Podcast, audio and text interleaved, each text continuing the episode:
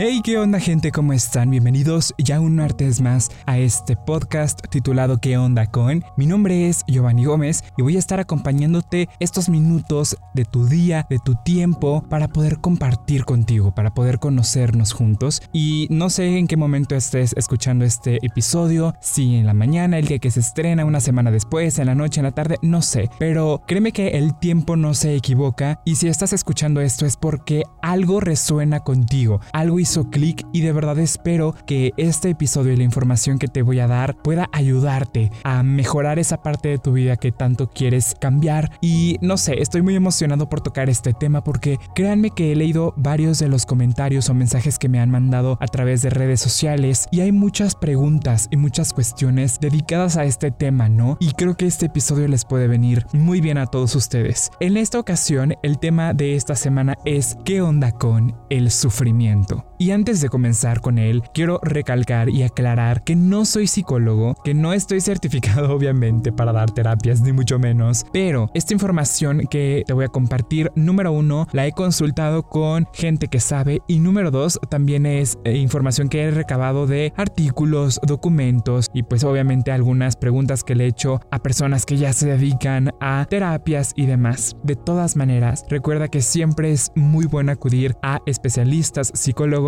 para que te puedan ayudar en aquellas cosas o áreas que de pronto sientes que puedes mejorar. Y bueno, ya en varios episodios te he comentado y te he dicho que muchas de las conductas e ideas que tenemos en nuestra actualidad, en nuestro presente, tienen sus raíces desde nuestra infancia. Y esta vez te lo volveré a repetir, como de que no. Y es que es muy muy cierto. Desde que somos pequeños nos han enseñado que el sufrimiento es parte de la vida. Y lo podemos ver claramente reflejado, por ejemplo, en los cuentos viejos de Disney, donde por ejemplo las princesas tenían que sufrir para poder conseguir al príncipe de sus sueños y lograr el éxito que querían. Y digo viejos cuentos de Disney porque pues obviamente en la actualidad el discurso ha cambiado por completo afortunadamente, pero también este tipo de mensajes lo podemos ver por ejemplo en el rol que nos imponen ciertas culturas, en nuestras familias y que con el paso de tiempo también se han ido transformando. Y déjame decirte que el sufrimiento no es parte de la vida como nos han contado, porque en realidad el sufrimiento es una decisión que cada quien toma. Y sé que esto último que te acabo de decir puede ser algo que mueva o genere mucho ruido en tu interior. Y antes de que me digas algo, antes de que vayas a redes sociales a mandarme mensajes, quiero explicarte que el dolor y el sufrimiento son cosas bien diferentes, pero que en muchas ocasiones tendemos a relacionarlas. El dolor en sí es una respuesta natural ante una situación determinada que nos mueve emocionalmente hablando o que inclusive también puede ser sensorial. Por ejemplo, cuando nos golpeamos, pues obviamente ahí está un claro reflejo de un ejemplo de dolor sensorial. Pero por el contrario, el sufrimiento es una decisión en la que cada persona decide anclarse. Ahora, ¿por qué alguien decidiría el sufrimiento como su mejor opción? Sé que para muchos esta idea puede no tener mucho sentido. Y eso es porque lo estamos viendo desde un punto de vista completamente analítico. Sin embargo, hay que recordar que muchas de las decisiones e inclusive acciones que tomamos en nuestro día a día son inconscientes. Además, hay estudios científicos que han demostrado que las personas podemos llegar a ser adictas a diferentes sensaciones o sentimientos. Y curiosamente, el sufrimiento es una de las más importantes o de las más comunes. Te voy a mencionar un ejemplo a ver si de pronto te sientes identificado y te ha pasado. Imagina que terminas una relación con una persona muy especial para ti. Ese momento claramente puede traer dolor a tu vida. Es algo normal experimentar eso. Pero entonces, ¿qué es lo que hacemos? Pues bueno, vamos a comprar un bote enorme de helado, como de que no, y lo comemos mientras escuchamos canciones de desamor que nos hacen sentir más frágiles o vemos películas, series de romance que nos recuerdan esos momentos que vivimos con esta persona. ¿Te das cuenta de esto? Tal vez en el momento no, porque ya lo tenemos muy instalado en nuestra mente, pero posiblemente estamos sufriendo de a gratis, por así decirlo. Nos estamos clavando en una sensación que nada más nos hace sentir mal. Sin embargo, déjame decirte que, como ya te lo mencioné, el sufrimiento también puede ser adictivo, puede ser algo que tu mente está buscando constantemente. Y si es el caso de que el sufrimiento es una adicción, es un poquito más complicado trabajarla, pero no imposible, porque eso quiere decir que la persona ha convertido el sufrimiento en su estilo de vida. No sé si de pronto conozcas a personas que en todas las reuniones, ya sea familiares o de amigos, siempre saca a relucir un tema del pasado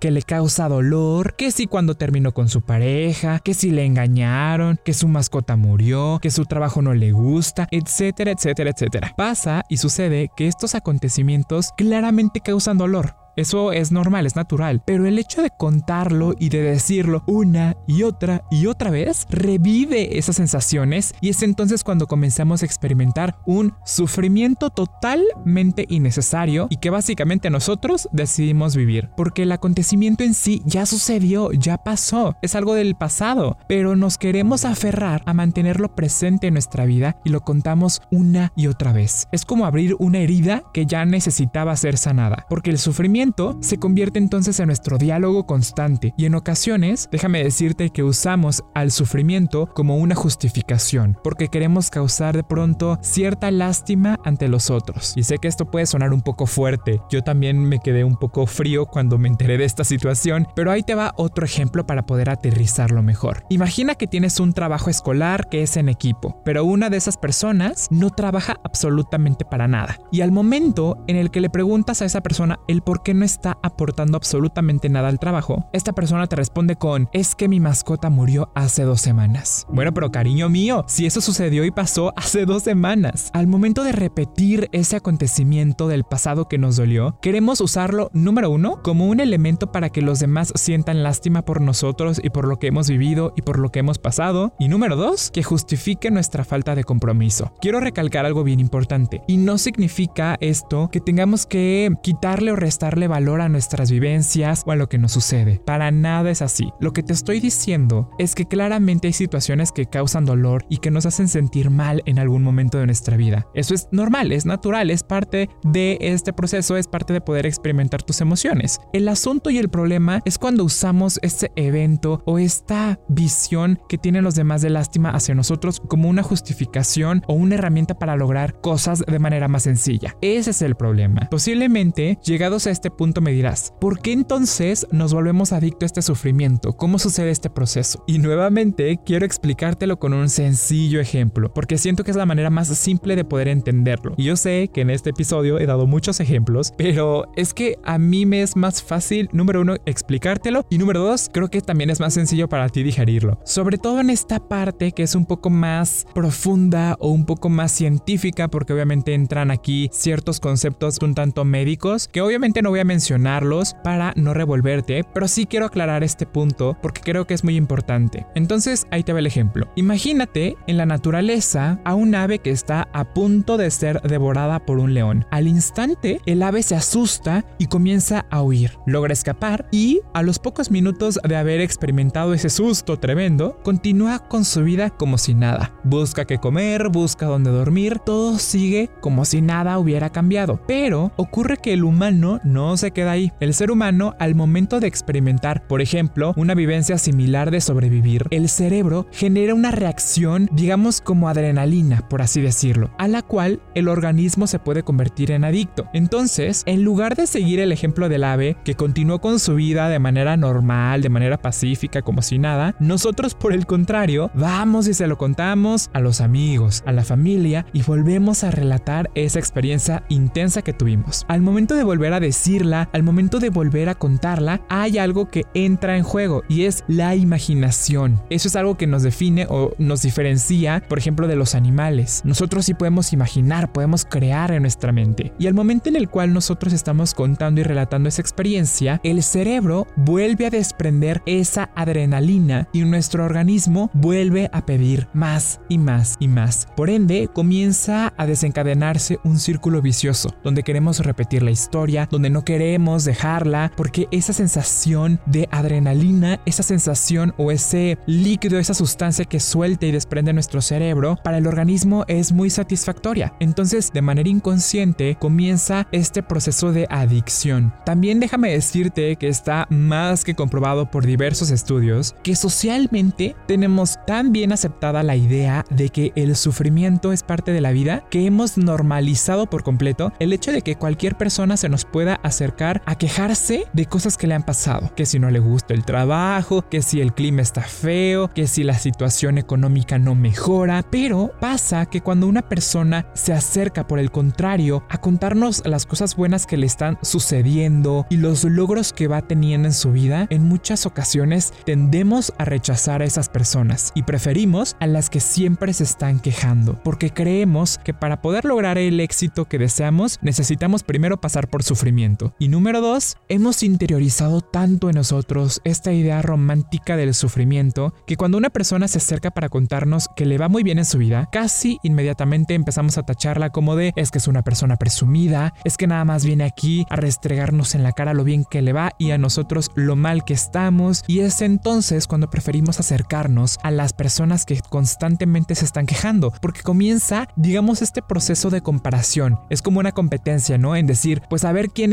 está sufriendo más y el que sufra más es el que gana. Al menos a mí cuando yo le escuché me quedé con la boca abierta porque es impresionante cómo es que hemos cambiado nuestro comportamiento y nos seguimos aferrando a querer sufrir, a sufrir de a gratis creyendo que la vida se trata de eso, cuando para nada es así. Posiblemente me puedes decir, muy bien Giovanni, ya estoy entendiendo, muy bonito y todo, pero ahora, ¿cómo le hago para no caer en esta adicción? ¿Cómo le hago para romper con ese ciclo vicioso que me mantiene atado al sufrimiento? Pues bueno, déjame decirte que la clave para no caer en estas situaciones es preguntarte a ti mismo qué aprendí. Porque déjame decirte que todas las cosas que pasan en nuestra vida nos enseñan algo, tanto las cosas buenas como las cosas malas. No es lo mismo clavarnos en el dolor de un acontecimiento a enfocarnos en los elementos positivos que nos dejó esa vivencia. Porque cuando uno toma conciencia, se rompe ese círculo vicioso, porque el poder está en la perspectiva, en la manera en la cual nosotros vemos las